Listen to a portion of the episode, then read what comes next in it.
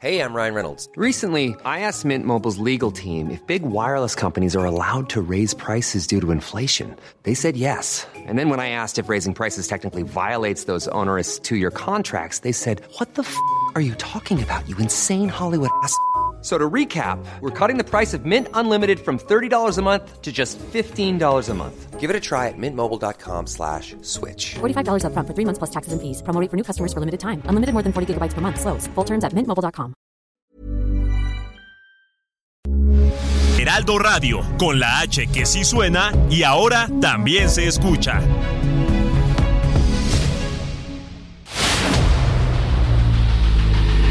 El dedo en la llaga. Había una vez un mundo en el que nadie creía. Un país de historias inexplicables. Una nación con personajes asombrosos. Santo Tomás tenía razón.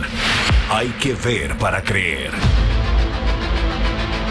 El México increíble, las verdades que duelen, la voz de los que callan, el dedo en la llaga. Infórmate, diviértete, enójate y vuelve a empezar. El Heraldo Radio presenta El Dedo en la Llaga con Adriana Delgado.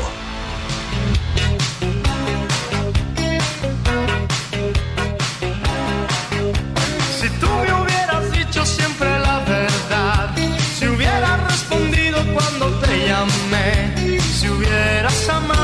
cuando te amé, serías en mis sueños la mejor mujer. Muy buenas tardes, ¿cómo están? Los saludo con mucho gusto. Adriana Delgado Ruiz, nunca digo mi segundo apellido, y está aquí mi querida Claudia Juárez en este miércoles de Mente Mujer para hablar de mujeres. Mesa de mujeres. Muy buenas Mesa de tardes. mujeres, Claudia. Oye, estamos escuchando a Luis Miguel porque ayer salió como muy, este, ¿cómo se dice? Misterioso, además con una foto tipo Julio Iglesias, como cuando ya empezaba a envejecer, que no quieren que se les vea las arruguitas. De la calvicie. Eh, sí, así la calvicie, así como muy raro de lado. Y anunció que va por un- una nueva gira, un nuevo tour. No dio más información. No dio más información. Nada más lanzaron. Ojalá ya tenga canciones nuevas. Híjole, ahí está la duda, ¿no? Sí, es que el tema es que todos sus conciertos siempre tienen las mismas canciones. El mismo y ya, show. ya, ya pasó, ya tienen 50 y qué. Ya algo nuevo, ¿no? Sí, pero Digo, esa es yo la soy duda. fan de Luis Miguel, me encanta. Pero sí, ya, queremos algo nuevo de Luis Miguel. Y aparte para haber salido a dar esta y noticia no es porque algo está preparando. Claro, y no solamente este pues eh, chismes eh, del espectáculo, queremos algo verdaderamente que nos sorprenda. Como artista, exacto. Como artista. Bueno, y para empezar este dedo en la llaga, tengo a Misael Zavala, reportero del Heraldo de México en el Senado de la República, porque pues este convocan a senadores para el Plan B. ¿Cómo estás, Misael? Adriana, buenas tardes, te saludo, saludo también al auditorio. Efectivamente, Adriana, pues ya por fin hay una fecha para este plan B en materia electoral que tendrá que eh, pues revisar el Senado de la República luego de que el año pasado, ya a finales de año, eh, la Cámara de Diputados aprobó algunas medidas ya. Son eh, pues casi casi eh, alrededor de seis leyes que se están modificando por parte de la Cámara de Diputados y que el Senado de la República tendría que estar analizando, pero por fin ya las comisiones de gobernación y estudio legislativo segunda ya informaron que el, el martes 21 de febrero estarían sesionando en estas comisiones para dar paso a esta eh, pues reforma electoral del presidente Andrés Manuel López Obrador, Claro. mejor conocida como el Plan B en materia electoral. Esto eh, después de que pues desde inicio del periodo ordinario de sesiones pues no se llevó a cabo esta sesión, Adriana. También te comento que ayer se dio una inusitada reunión entre el líder nacional del PRI, Alejandro Moreno Cárdenas, y el presidente de la Junta de Coordinación Política, Ricardo Monreal. Se reunieron por espacio de una hora, Adriana, pero aquí, eh, pues, lo, lo elemental que se dio a conocer es que esta reunión, pues, no se dio con el coordinador del PRI en el Senado, Miguel Ángel Osorio Chong, quien tendría que estar en este encuentro, ya que pues fue una reunión del líder nacional priista Alejandro Moreno Cárdenas con la representación de todos los grupos parlamentarios en el Senado, es decir, por parte de Ricardo Monreal. Y por espacio de una hora, el dirigente partidista sostuvo este encuentro, también al que asistió el coordinador del Partido Verde Ecologista de México, Manuel mm, Velasco pues Coelho. No se lleva, ¿no? Ah, este Alejandro Moreno y, y, el coordinador del Verde, ¿no? Este, eh, quien fue gobernador del estado de Chiapas, ¿o sí? Efectivamente, pues eh, también se le cuestionó a Alejandro Moreno Cárdenas que estas eh, pues disputas que había entre Manuel Velasco dijo que no al final de cuentas eh, fue una reunión cordial donde se trató la agenda legislativa y donde el Partido Revolucionario Institucional prácticamente pues le dijo a Ricardo Monreal que van a defender y a respaldar la autonomía del Instituto Nacional Electoral y también del Tribunal Electoral del Poder Judicial de la Federación, precisamente Adriana, pues por este tema de la reforma electoral. Alejandro Moreno Cárdenas dejó eh, firme su postura en que ellos no darán ningún voto para que esta reforma electoral eh, pues vaya y pase ya en el Senado de la República. ¿Qué, ¿Cuál es el punto eh, toral de este de esta discusión del Plan B? Es, eh, Adriana, el artículo 12 eh, referente a la transferencia de votos entre partidos políticos, es decir, para que eh, los denominados partidos pequeños, como el PT, el Verde Ecologista, pues continúen con sus votos y con votos también de otros partidos políticos para que no puedan perder su registro nacional como institutos políticos. O sea, eso se cambió, Misael, o a ver, eso quiero entenderlo este un eso, eso fue modificado en la Cámara de Diputados. Eh, acabe recordar que el Senado de la República en una primera instancia había avalado eh, este punto, este, esta modificación al artículo 12. La Cámara de Diputados lo rechazó eh, por instrucciones prácticamente del presidente Andrés Manuel López Obrador. Eh, cabe recordar que hubo una mañanera donde el presidente habló de este tema y dijo que él no había propuesto esta ayuda a estos partidos políticos pequeños. y en este sentido, pues la Cámara de Diputados lo cambia y el Senado de la República tendrá que analizar de nueva cuenta este tema.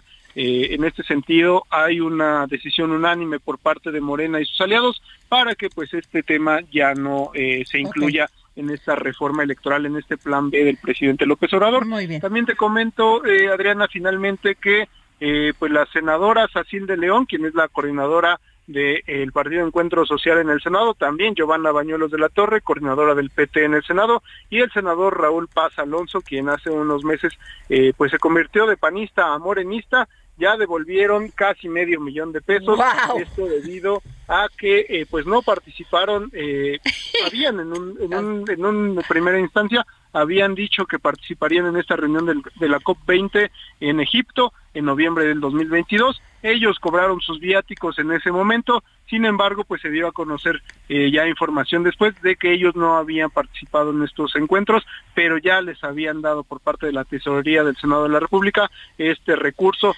tanto para el avión, tanto para el hotel, como para eh, pues la estancia en Egipto. Y, te quiero preguntar, Misael, ¿no hay ninguna amonestación, algo? Porque utilizaron este dinero y si no sale a la luz pública gracias a los medios de comunicación, pues no pasa nada. Sí, no hay ninguna amonestación. Ellos hacen el reintegro a la tesorería eh, del Senado de la República, 450 eh, millones, eh, 450 mil pesos, perdón, que se estarían devolviendo a la tesorería de la Federación. Ya los devolvieron. o sea, no hay para los perritos que rescatistas les cortaron el presupuesto un 60%. Eh, y pero sí hay para que estos diputados se den la gran vida y si no hubiese sido por los medios de comunicación no regresan el dinero porque ni siquiera asistieron a estas actividades que se les encomendó como legisladores. Efectivamente, incluso se le cuestionó a Ricardo Monreal, quien es el presidente de la Junta de Coordinación Política, que si habría alguna investigación, si habría algún tipo de sanción o amonestación. No hay nada, él dijo que no, que no iba a haber ningún tipo de, amonestación, que eh, únicamente se tendría que dar el reintegro de los recursos y eh, pues el tema hasta ahí quedó. Hoy se da a conocer ya que, que estos recursos ya fueron eh, reintegrados a la tesorería del Senado.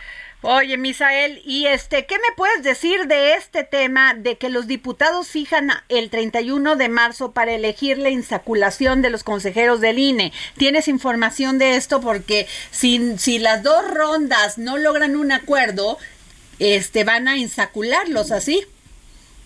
Efectivamente, pues ya eh, prácticamente eh, se estaría dando esta insaculación, Adriana. En este sentido, pues ya eh, hay una, prácticamente Morena estaría tomando este esta decisión de la insaculación a partir del 31 de enero. Sin embargo, vamos a ver cómo se dan los procesos ya en los próximos días. Pues muchas gracias, querido Misael Zavala. Gracias. Y le agradezco a la senadora Claudia Naya del grupo parlamentario del PRI que me haya tomado la palabra, la, la palabra y la llamada. Gracias, senadora. Ya estoy ya como senadora. Adriana, un gusto de saludarte. Muy buenas tardes. Ay, senadora, eh, pues ¿cómo ve usted este plan B? Aprobar, este, ¿ustedes qué van a hacer? Porque el Senado pues ya, ya tiene fecha. Bueno, pues sí, efectivamente han estado postergando de manera mañosa la aprobación de un artículo eh, que había ido y venido en varias ocasiones de que la minuta rebotó de diputados a senadores y que bueno, en este proceso además eh, mañoso que siempre hace Morena, ya trae vicios de constitucionalidad porque pues finalmente el artículo que está reservado para votarse el próximo martes es un artículo que ya había sido aprobado tanto en Cámara de Diputados como en Cámara de Senadores, entonces ya no tenía litis de discusión en Cámara de Diputados, donde finalmente lo modificaron y es lo que piden ahora que se ratifique en Cámara de Senadores. Pues entonces, ya independientemente del resultado de la votación del próximo martes, lo cierto es que el paquete completo y el artículo en lo particular se van a ir a una acción de inconstitucionalidad a la Suprema Corte de Justicia de la Nación. Ahora este tema de este también de, de lo que han manejado Morena, ha manejado Morena, que si no, si en las dos primeras rondas sobre el tema de la elección de los consejeros del INE, este, que son cuatro posiciones, si no llegan a un acuerdo en dos rondas, van a ir directamente por la insaculación. O sea, en tómbola, básicamente. Mira, ese es un tema que trae Cámara de Diputados. Lo cierto es que hay que privilegiar siempre los consensos, porque un parlamento debe de ser ejemplo de la esencia democrática de la nación y la esencia democrática de la nación pues está hecha para que discutamos, para que haya debate, para que haya un acuerdo, para que los ciudadanos se den cuenta que el raciocinio de los diputados les alcanza para llegar a un entendimiento. Eh, lo cierto es que también pueden existir ocasiones en donde no exista la posibilidad de llegar a un acuerdo. Y por eso la Constitución prevé que para evitar que los asientos queden acéfalos y que luego se llegue a la inoperatividad de los órganos, pues en este caso en particular, siendo un órgano electoral que tiene además un dinamismo de que cada tres años organiza una elección, muchas ocasiones antes por el tema de las organizaciones de elecciones extraordinarias, o bien eh, porque ahora tiene una participación dual en la organización de elecciones en los estados, pues lo cierto es que se, se previó en la reforma constitucional última que se hizo que se pudiera, de no llegar a un acuerdo, que sea eh, la Cámara de Diputados o bien la Suprema Corte de Justicia de la Nación que mediante interculación determinen quiénes son los nombres que ocuparán los espacios vacantes. Es decir, eh, ellos quieren irse a la última parte, al eh, último momento, eh, dejando de lado, renunciando a su posibilidad de tratar de conquistar a través de, del acuerdo la posibilidad de, de nombrar a personas. Eh, senadora Claudia Anaya, y mi última pregunta es sobre este tema interno de la coordinación eh, en el Senado. Eh, supimos de una reunión que estuvo, que tuvieron ayer el coordinador eh, del el, presidente de la Junta de Coordinación Política del Senado, Ricardo Monreal, y Alejandro Moreno, quien es el presidente del PRI. Y, y, en, y en, lo, en estas notas que hemos estado viendo en la prensa, dicen que podría dejar Osorio Chón, Miguel Ángel Osorio Chón, la coordinación de los senadores. ¿Y que, qué tanto es esto cierto? Senadora. Compañeros, sí, aquí estoy, ¿me escuchan, Sí, sí, sí. ¿Qué tanto es cierto que podría dejar Miguel Ángel Osorio Chón la coordinación? sí. no, mira, nosotros tuvimos una reunión de la totalidad de los senadores del PRI con nuestra dirigencia nacional la semana pasada y no, bueno, hablamos del tema de la solicitud la permanencia en el encargo de nuestro coordinador y nuestro respeto y trabajo con nuestra Ajá. Híjole, se nos cortó cuando estábamos este, platicando sobre eso y lo importante que es, porque fíjate que varias notas, Claudia Juárez, pues señalan esta posibilidad de que Miguel Ángel Osorio Chón este, quedaría fuera de la coordinación de los senadores del PRI en la Cámara de Senadores, pero el tema de fondo es que aparentemente en estas notas también dicen que este Alejandro Moreno diría, pues es que Osorio Chón nada más tres personas están con él, tres senadores. Ya, eh, Claudia, este senadora Claudia Anaya, este estábamos hablando de esto, de esta reunión que tuvieron la semana pasada. Sí, te comentando que la reunión que tuvieron ayer eh, Alejandro Moreno, eh, Ricardo Monreal y Manuel Blasco, Híjole, este, ella va en tránsito y estamos teniendo problemas como con la comunicación y la verdad sí era importante porque nos estaba diciendo porque buscas a los demás senadores del PRI para que nos puedan este ante estas notas, pues dar sus declaraciones o qué está pasando y no te contestan, Claudia Juárez. O sea, buscamos a Manuel Añorbe, buscamos a los otros senadores del PRI y no y no te dicen, "No, estoy ocupado, estoy en sesión" y obviamente checa si no están en sesión. ¿No? Pero mm, la senadora Claudia Naya, muy atenta y muy amable, pues nos está este, contestando el teléfono para decirnos si esto es cierto o no. Y quedamos como final de novela. Sí, justo así cuando es. estaba a punto de explicar bueno, qué pasó pues en esta eh, resulta que en esta reunión, pues eh, se reunió Ricardo Monreal quien es el presidente de la Junta de Coordinación Política del Senado con, con este Alejandro Moreno y al parecer en esta reunión Alejandro Moreno le habría comentado a, a, este a Ricardo Monreal que Miguel Ángel Osorio Chón ya no sería quien llevaría la agenda legislativa del PRI en el Senado. Entonces, básicamente lo dejaba sin coordinación. Esto al parecer, pues, no es así y dijo que pues quien iba a encargarse de ser el representante del PRI de, del Comité Ejecutivo Nacional con la coordinación de, este de, de, los senadores, pues sería Manuel Añorbe. Eh, buscamos a Manuel Añorbe y no pudo contestarnos y a Mario Zamora, senador, tampoco nos pudo contestar. Entonces, pues sí queda el vuelo y luego que el PRI no diga que no les damos espacios. En esta ocasión, doña Claudia Anaya del Grupo Parlamentario del PRI, la verdad, nos pudo contestar. Y eh, Claudia, se nos está cortando, tenemos muy mala recepción. Sí, Adriana, una disculpa. No, no, no, Me pero... Que, que, la reunión de los tres senadores, bueno, el senador Monreal, el senador Manuel Velasco y el diputado eh, presidente del partido Alejandro Moreno pudo ser incluso una reunión de índole personal. Recordemos que ellos son amigos, tanto cuanto como agenda legislativa, pues no se puede tratar esa porque finalmente existe una agenda parlamentaria del grupo parlamentario de los senadores y una agenda parlamentaria también del grupo de los diputados. Entonces, pues también hay una agenda del Senado y una agenda de diputados. Y bueno, siempre hay muchas cosas que se pueden platicar, pero finalmente las formas institucionales de comunicación serán a través de los coordinadores. Eso lo ratificó hoy el senador Ricardo Morreal en conferencia de la mañana. Pues bueno, o sea, ¿seguirá Miguel Ángel Osorio Chong como coordinador de los senadores del PRI en el Senado? Sí, el acuerdo es que continuemos en nuestros espacios, que sigamos trabajando en equipo y en mucha coordinación con nuestro presidente del partido. Pues muchas gracias, senadora Claudia Naya del Grupo Parlamentario del PRI. Gracias. Bueno, pues ya nos dijo que sí va a seguir. Entonces, todas estas notas que mencionaban que este iban a darle, ¿cómo se dice? Este palo. Palo.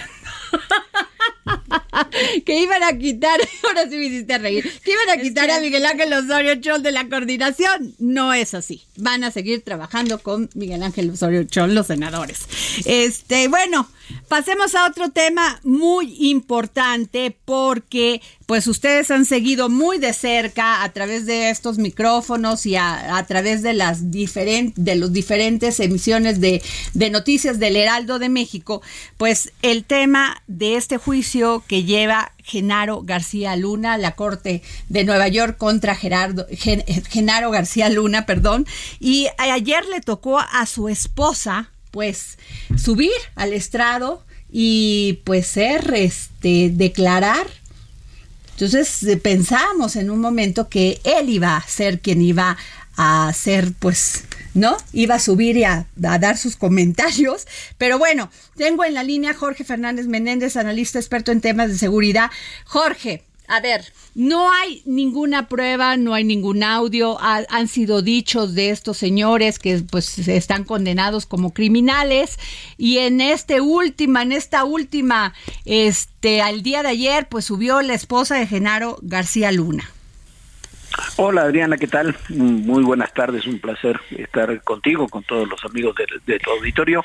Y, mira, sí, ayer eh, terminaron los alegatos, este, terminaron lo, los testimonios de los testigos de la fiscalía, con, un último testigo relacionado con, con la propia fiscalía, un, un, hombre, un agente de la fiscalía, y como tú decías, el testimonio de parte de la defensa de Cristina Pereira, la esposa de Genaro García Luna.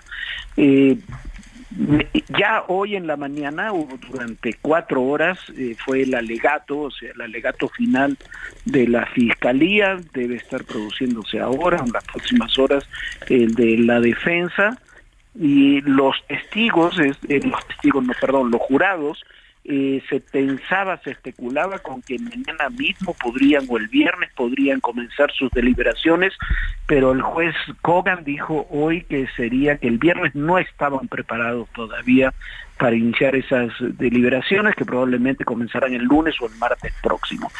Entonces ya el juicio, eh, prácticamente la parte de, alegatos, de fiscales y defensores, está a punto de concluir y todo queda en manos precisamente de este jurado compuesto por 12 personas, 7 hombres y 5 mujeres, que tendrán que decidir sobre si Genaro García Luna es culpable o no culpable, esa es la palabra que usan en Estados Unidos, con base en lo que tú decías.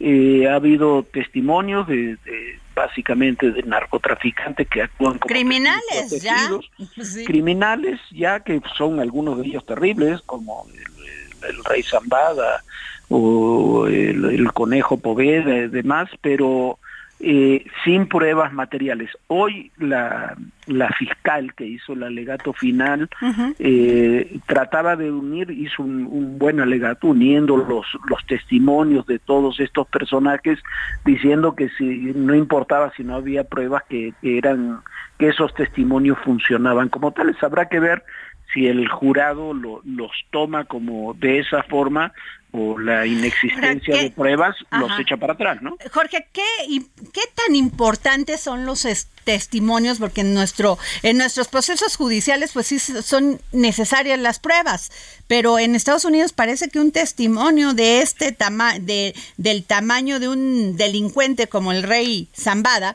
pues es más importante que las pruebas. Mira, yo este, lo pueden tomar los testimonios como pruebas. En cualquier otro caso, en cualquier otro caso esto no hubiera funcionado así. Okay. Sin pruebas materiales este, es muy difícil que condenes a alguien. Pero aquí hay toda una narrativa respecto al tema del narcotráfico en okay. México que habría que prestarle mucha más atención. En realidad sí se está juzgando a García Luna y él resultará culpable o no. Pero si tú ves la estructura del juicio, es una suerte de poner a México en el, en el banquillo de los acusados uh -huh. y, y, vemos a México cuando uno lo ve de, de, la forma en que fue presentado prácticamente como un narcoestado. Eso es lo que me parece está en el fondo, además de la, de la forma en que se presentó el caso por parte de la Fiscalía. ¿Qué tan poderoso fue el testimonio de la esposa de Genaro García Luna? Mira, yo creo que el testimonio de García Luna no sube, me, me dicen abogados que, que, es lógico que ocurra que no, sub, no suba al, a testificar porque el, el, juicio está en la indefinición, puede resultar uh -huh. en un sentido o en otro, y que si subía a testificar iba a perder, tenía la posibilidad de que en un interrogatorio de la fiscalía duro cometiera errores o, o no, tampoco García Luna es un hombre muy expensivo, que digamos. Entonces uh -huh. sube Cristina, su esposa, uh -huh. y lo que sube básicamente es a mostrar documentos sobre sus propiedades, uh -huh. a decir las Harley Davidson que dice el Zambada que le regaló, aquí tengo yo los las facturas de que las compramos o los testimonios de, de con los que compraron propiedades. Y bueno, sirvió, creo, me imagino que sirvió para eso, ¿no? En ese sentido esa era la intención. Oye, Jorge, ¿y cómo ves esto? Mario Delgado dice en un sondeo 84% quieren juicio a Felipe Calderón. Y bueno, me parece que, a ver, esto es, es muy riesgoso porque el rey Zambada también declaró hace dos años que había dado dinero para las campañas eh, Ok. de, del 2006 y hoy el presidente dice que, que eso es falso, eh, que es peor el abogado defensor Ok. que, que Zambada, pero tú tienes en ese ámbito, si se comienza a jugar con la especulación o con la gente que dice yo quiero que juzguen a alguien o no, me parece que est- estamos cayendo exactamente En el juego que no hay que caer porque los, culpables de hoy pueden ser los culpables, los culpables de mañana, los verdugos de hoy Claro. pueden ser los culpables de mañana. Pues muchas gracias, Jorge Fernández. Gracias por tu opinión muy valiosa. Muchísimas gracias Nos a ti, un a, nos vamos a un corte. Sigue a Adriana Delgado en su cuenta de Twitter. Arroba Adri Delgado Ruiz. Además, te invitamos a enviar tus opiniones y comentarios en texto o por mensaje de audio a través de WhatsApp al 55 2544 3334. Y si quieres escuchar El Dedo en la Llaga de El Heraldo Radio, en cualquier momento y donde quiera que te encuentres, descarga el podcast disponible en Spotify y iTunes.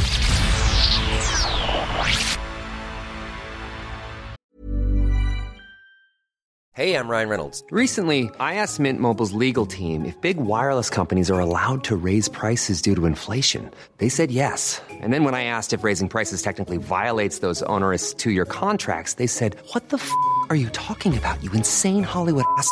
F- So to recap, we're cutting the price of Mint Unlimited from $30 a month to just $15 a month. Give it a try at mintmobile.com slash switch. $45 upfront for three months plus taxes and fees. Promo rate for new customers for limited time. Unlimited more than 40 gigabytes per month. Slows. Full terms at mintmobile.com.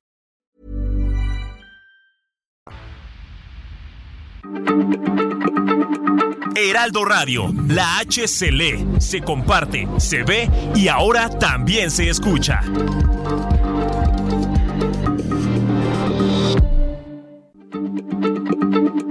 Heraldo Radio, la H se lee, se comparte, se ve y ahora también se escucha.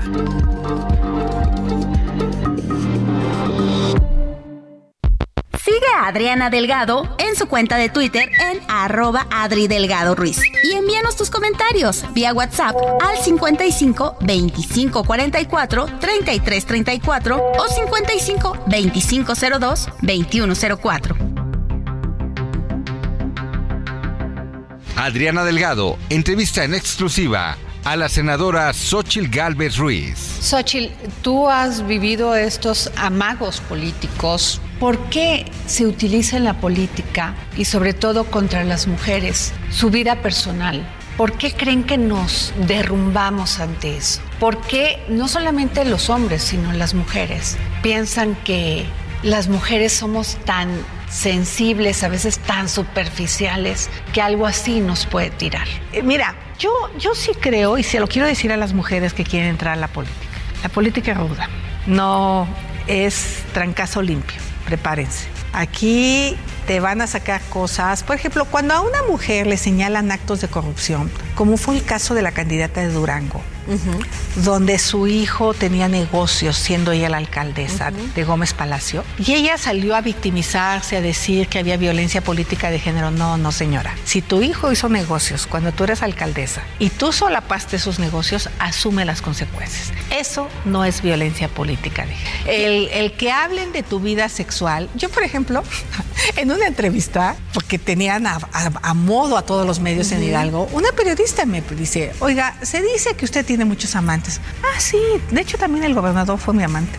O sea, la mujer no, o sea, ella me estaba inventando algo, pues yo le, le- le respondí algo inventado. Entonces ya ni pasaron esa parte de la entrevista, porque, porque yo los mandé al diablo. Entonces ellos piensan, porque sí las mujeres suelen preocuparse que hablen de su vida íntima. Yo les diría, mándenlos al carajo. Es una autocensura. De nosotros, sí. Sí. Mándenlos al carajo. Es más, yo empecé a ser una mujer plena, feliz, el día que me valió madres lo que los demás pensaran de mí. Jueves, 10.30 de la noche, El Dedo en la Llaga, Heraldo Televisión. por favor, no se pierdan esta entrevista que le realicé a Xochil Gálvez, la senadora Xochil Gálvez del PAN, para el Heraldo Televisión el próximo jueves a las 10.30, o sea, mañana, ¿no? Básicamente, porque la verdad me dejó boquiabierta toda su lucha como, como empresaria.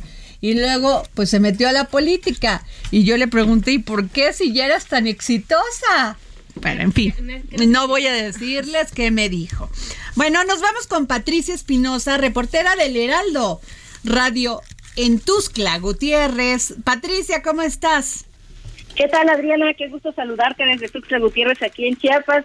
Pues decirte a ti, el auditorio, este miércoles se llevó a cabo la firma de convenio de coordinación del Fondo de Aportación a la Seguridad Pública, mejor conocido como FAS, con 11 entidades federativas.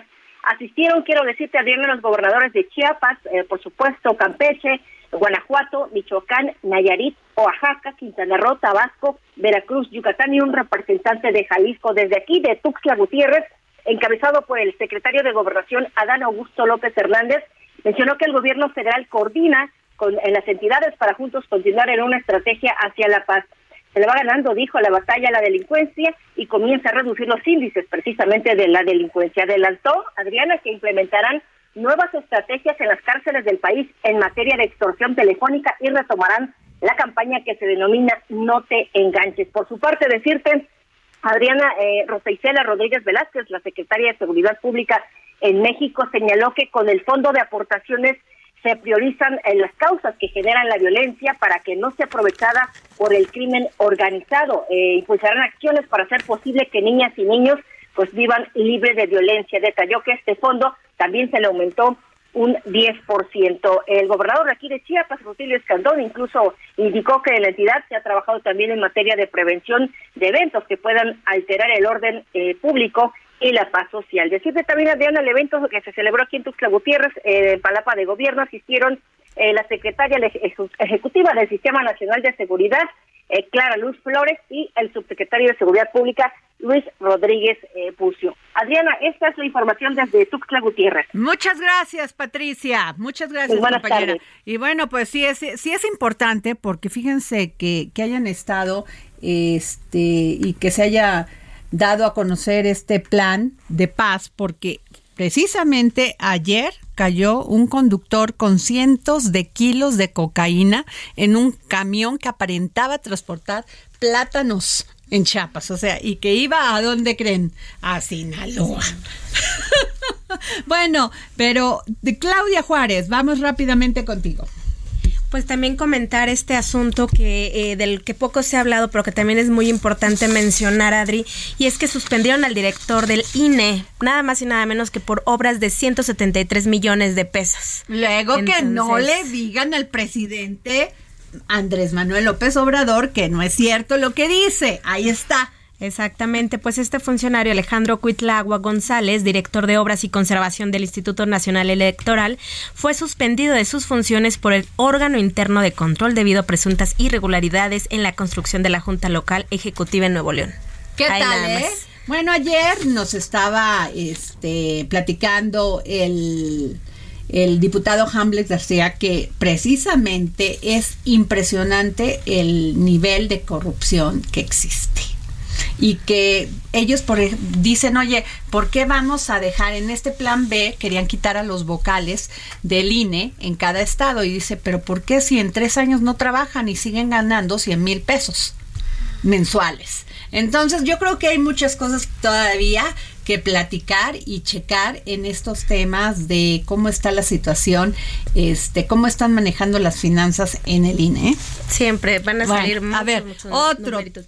Y vámonos a cambiar totalmente de tema eh, y que no es menos relevante, pero del que hemos escuchado muy poco realmente. Hemos escuchado hablar de la gripe aviar, de cómo nos ha afectado, cómo afectó Claro. en Estados Unidos la- el desabasto de huevo, que ahora en México. Pero este tema yo no lo había escuchado, no sé ustedes, chicas, que la gripe aviar mató a 634 lobos marinos. ¿Cómo por qué?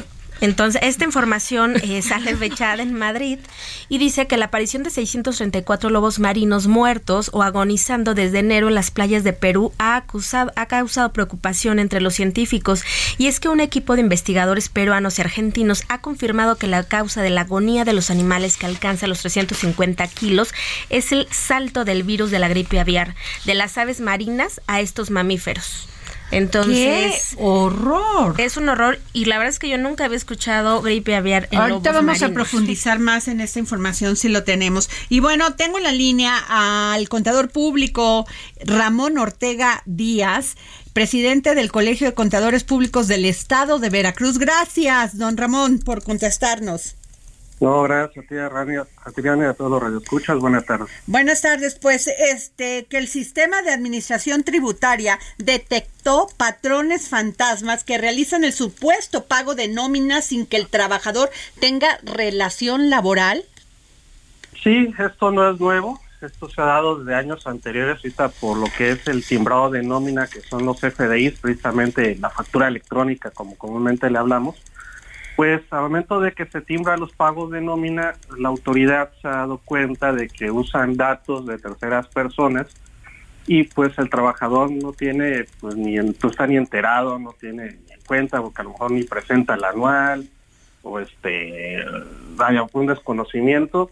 Y pues la otra persona que hace mal uso de esta información pues busca una deducción indebida, por eso ahorita la autoridad con el cambio de versión del CFI 4.0 que está próximamente ya a entrar en abril, pues se piden varios datos y uno de ellos es el domicilio fiscal que es el código fiscal, código postal, perdón, Ajá. pues para poder detectar algunas inconsistencias dentro de estas. Por eso, si sucede esto, Adriana, eh, la recomendación es que no importa si estás obligado o no a presentar tu declaración anual, entra a- al visor de nómina que está en la página del SAT. Y también la otra recomendación es que presenta tu anual, pues a lo mejor te sale un saldo a favor, tú no estás ni por enterado, aunque no estés obligado, porque busca alguna deducción personal y demás, pues sí es una situación de, de riesgo que se da, no es nuevo, inclusive hasta gente fallecida en algún momento estaba por ahí este, en estas situaciones de, de pagos de trabajadores o también Adriana se puede dar que se timbró mal la nómina, esto es que hubo dos o tres veces el timbrado de nómina y genera una inconsistencia para el trabajador. Por lo tanto, repito, es sumamente recomendable que entre cada quien a ver a la página del SAT, www.sat.gov.mx, apartado donde dice visor de nómina, y ahí simplemente con tu RFC y contraseña, o si tienes firma electrónica, vas a poder entrar y ahí tú vas a poder observar quiénes te realizaron pagos a ti. Ah, mira qué interesante, porque sí, efectivamente, este, pues, fraudes como siempre, ¿no? Impunidad, delincuencia. Aquí la, la situación es que si sucede esto, aquí tú puedes solicitar también una conciliación de queja con la misma autoridad para que el patrón, el supuesto patrón que te está haciendo los supuestos pagos, pues también esté enterado de que ya se dieron cuenta.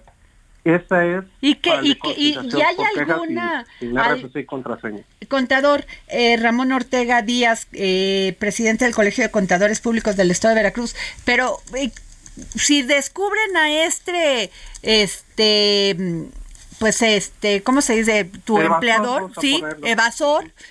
¿Qué hay? O sea, los dejan así, ya, adiós. No, no, inclusive Adriana, en este ¿Hay año... penas contra eso? ¿Hay una denuncia? ¿Cómo? Sí, ¿Qué sí, pasa sí, con mira. ellos?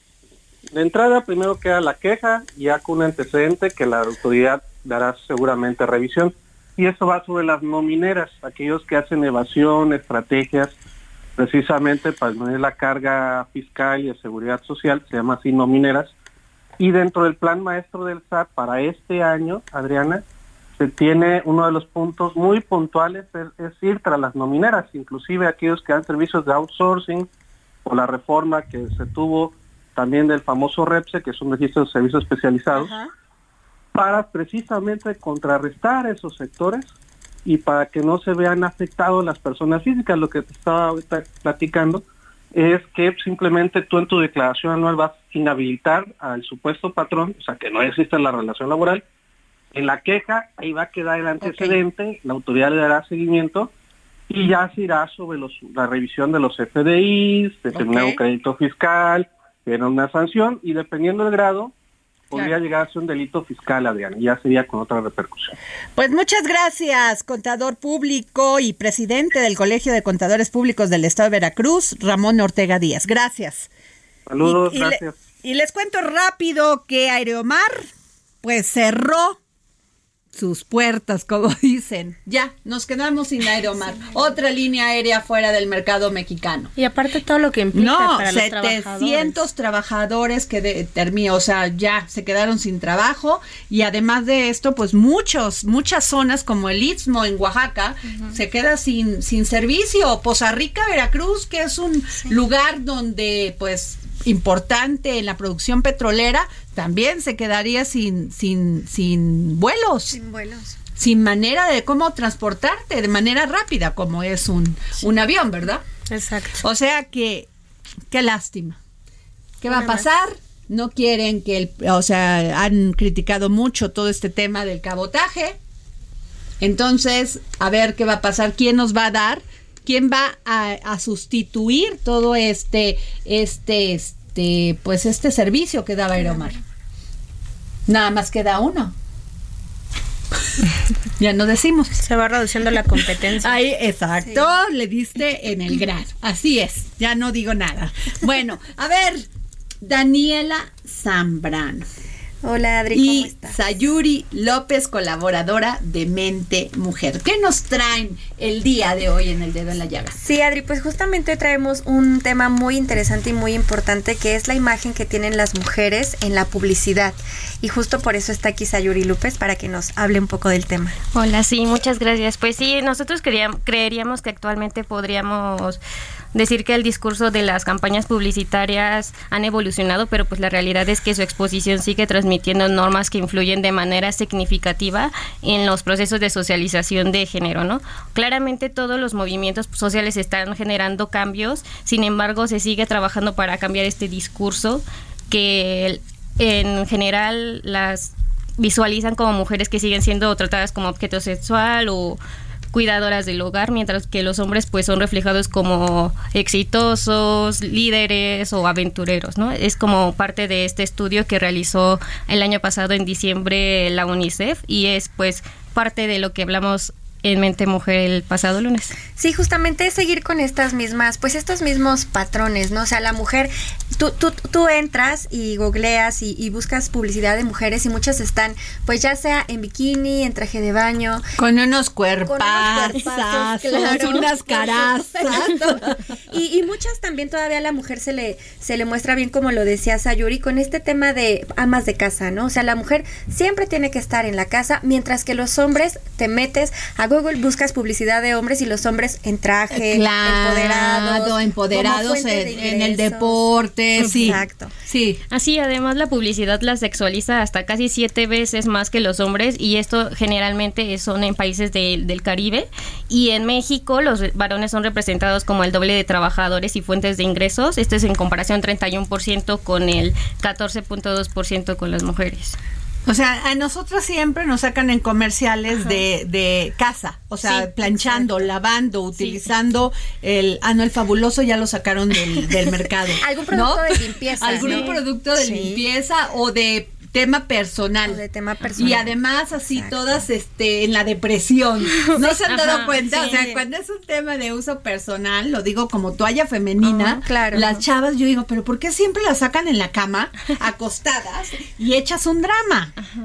O sea, ¿por qué? Cuando la Sí. mujer tiene O sea, que hacer todas sus actividades habituales no, y con más claro. esfuerzo porque hay vas a la oficina, tienes claro. esto y a ver, y tenemos una revolución hormonal y damos la cara. Es que siguen, es justo pues este tema de los tabús, ¿no? O sea, todavía seguimos con esa imagen y a pesar pues de que ya, como lo hemos mencionado muchas veces aquí, pareciera que vamos avanzando en ciertos temas, pues todavía hay unos que están muy no, marcados. no, no. Y además, este, por eso me encantó Rihanna. sí. en su espectáculo. Increíble. Embarazada, empoderada, con sus, toda esta su línea de maquillaje. Bravo por Rihanna. Porque algo, o sea, si le hubieras dicho en otros tiempos a una mujer que diera este espectáculo de medio tiempo en el Super Bowl y, le y ella hubiese dicho que estaba embarazada, no le, se lo hubieran permitido. Igual ni sabía, ni ella dijo, aquí les doy la sorpresa. Pero además y puedo la- bailar, y puedo cantar, y puedo hacer todo. Claro, pero además siguiendo la línea de lo que comentaban, el estereotipo, ¿no? Que dicen, una mujer embarazada eh, no ¿Cómo hace si tiene nada, que se dedica, descansa. Incluso te dicen, ¿cuándo te alivias? No te alivias porque no estás enferma, estás embarazada y a mí me ha tocado ser, tener dos embarazos y los dos embarazos los Y te- he trabajado cierto, y arduamente. dicen, ¿Cuándo te alivias? ¿Alivias de qué? No, al contrario, es cuando más trabajas porque necesitas más Si la no chamba y tengo activa. gripa, Sí, traigo en la panza un chamaco. Exacto, pero creo que desde ese comentario tan simple viene la estigmatización de, del embarazo. Y Rihanna lo dejó claro, una mujer embara- embarazada es poderosa. Pero además, y puede hacer cualquier sin cosa. estar enseñando nada. Si eras su, su- todo su talento, su voz y su espectáculo. O sea, ¿por qué tienen que sacarlas? O sea, Muy sexualizándolas. Y de hecho algo que se que estuvo como muy criticado en redes es que sobre todo por grupos feministas es que decían cómo en vez de, de fijarse que Rihanna pues ya es- se muestra en su papel de mamá, es una empresaria, una cantante exitosa, todo el mundo la pregunta fue ¿es panza normal? Ajá, o sea, es que importó. súper No, criticado, no, o sea, bueno, a ver, ¿cuándo ves al Bad Bunny enseñando algo? No, jamás. A ver, dime, Jamás, oh, dime, jamás, jamás, que tienen jamás, que enseñar o salir en short para vender. Exacto. Dímelo. Sí es cierto lo que tú estás diciendo, este, nuestra compañera Sayuri López, que sí, es cierto, nos sexualizan Ajá. en todo. Sí, nos sexualizan y muchas veces a lo mejor ya no es tan explícito como antes, pero pues refuerzan esta noción de la dominación masculina, ¿no? Claro. Que es como esa parte que aún se, ha- se sigue trabajando y falta muchísimo por... Ahora, si quieres enseñar, enséñalo porque tú quieres. Sí. Que tienes todo el derecho y toda la libertad y Claro. nadie te puede molestar. Ni, ni andar viendo. Claro. Pero, pero, pero, pues esa es la libertad que tenemos que asumir ya las mujeres. Sí, y además yo creo que una parte importante, como tú mencionabas, que salen con unos cuerpazos y hermosas, y es parte también de esta, del papel de la publicidad, que muestran a muchas, bueno, a pocas personas con discapacidad o que son un poquito más llenitas, Claro. incluso de la comunidad LGBT o el tipo de tono de piel, ¿no? O sea, también en eso se está trabajando Bueno, muchísimo. acuérdate el gran problema que hubo alguno, hace unos años, el tema de la anorexia y la bulimia. Sí. Y precisamente de, eh, y mucho en este, en estas carreras de modelaje, donde las muchachas no, querían tomar ni agua. Claro, Sí, ¿qué- no. ¿y qué pasó justo de las grandes empresas eh, dedicadas a la industria cosmética o de lencería, que esta empresa de Los Ángeles? Los Ángeles de Victoria, Ah, sí. pues eh, fue castigadísima y tuvo que revolucionar su imagen publicitaria y cambiar de formas y, cam- y incluir a mujeres llenitas, no las mujeres súper flacas, porque estaban eh, marcando malamente los estereotipos. Sí, de Claro, hecho ahorita o sea- está mucho de, bueno, está también retomándose el movimiento del body positive, ¿no?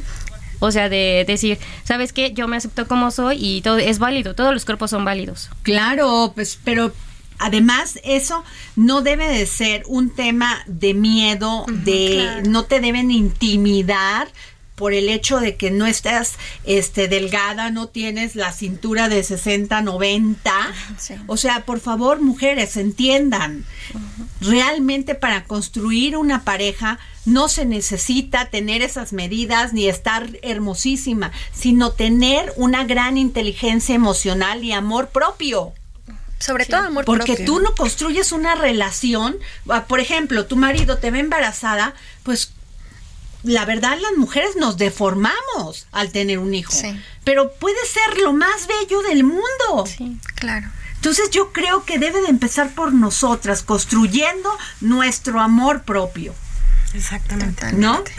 Claudia Juárez. Pues yo traigo un tema abismalmente diferente nuevamente y para comentar que hay una una situación que ya los padres agresores deberán entregar el pasaporte de sus hijos. Esto es una resolución de la Corte y esto es, si tú eres madre o padre agresor, pues ya un juez te puede ordenar que entregues el pasaporte de tu hijo para que no lo vayas a sacar del país y quede bajo resguardo. Porque muchas veces por temas de violencia lo sacan del país o pasan cualquier situación y esto me parece que es muy bueno justo apelando a la Procuración de Justicia del Bienestar de los Menores. Y bueno, la semana pasada te conté rapidísimo un tema que ahí yo siento que las mujeres se quedamos, eh, estamos siendo relegadas de la justicia porque resulta que en relaciones exteriores no te dan el pasaporte de tu hijo aun cuando tú puedas demostrar que tienes la capacidad o que tú eres el solvente económico, material, y que el papá el papá nada más existió un momento y, ya entonces resulta que pues eh, no te dan el pasaporte si no llevas al papá o si no tramitas un juicio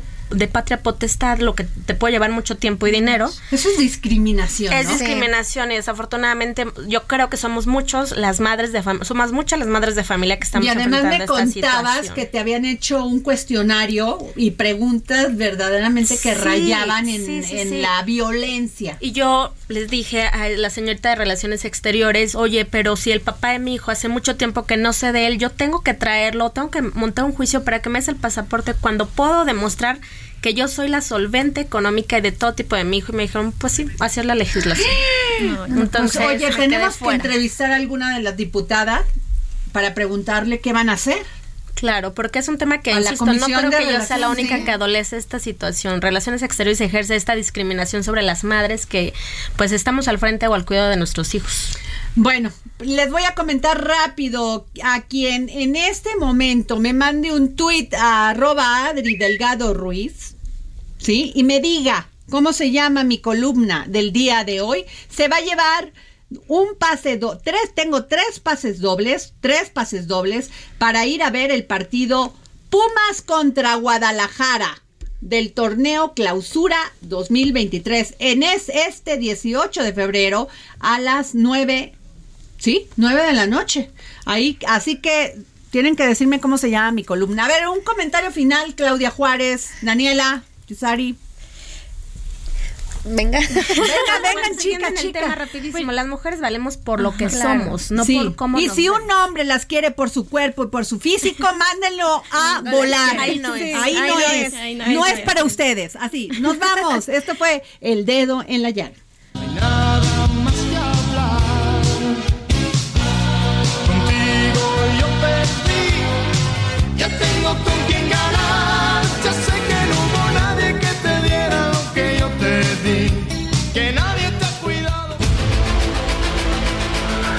Heraldo Radio presentó El Dedo en la Llaga con Adriana Delgado.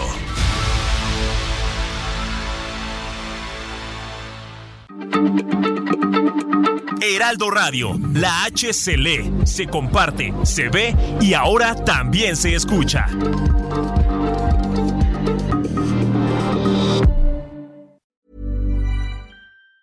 Planning for your next trip? Elevate your travel style with Quince. Quince has all the jet setting essentials you'll want for your next getaway, like European linen, premium luggage options, buttery soft Italian leather bags, and so much more and it's all priced at 50 to 80% less than similar brands. Plus, Quince only works with factories that use safe and ethical manufacturing practices. Pack your bags with high-quality essentials you'll be wearing for vacations to come with Quince. Go to quince.com slash trip for free shipping and 365-day returns.